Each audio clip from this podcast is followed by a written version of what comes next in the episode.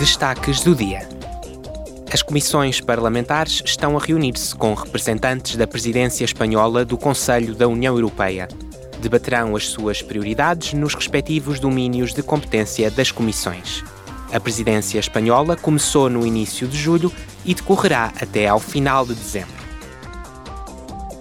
Amanhã, em Bruxelas, o Alto Comissário das Nações Unidas para os Direitos Humanos, Volker Türk, dirigir-se-á pela primeira vez aos deputados da Subcomissão dos Direitos Humanos e da Comissão das Liberdades Cívicas, da Justiça e dos Assuntos Internos, durante uma reunião conjunta.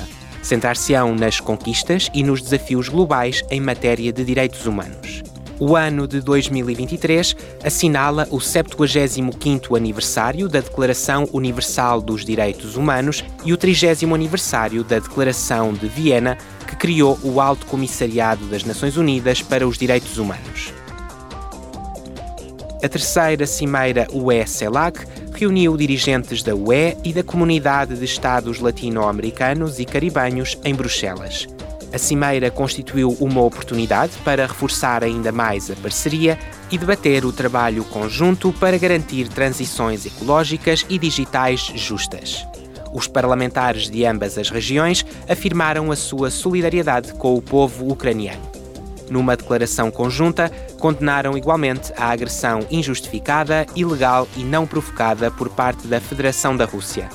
A presidente Roberta Metsola reuniu-se com o presidente do Brasil, Luiz Inácio Lula da Silva, o presidente do Equador, Guillermo Lasso, e o presidente do Uruguai, Luiz Lacalle Pou.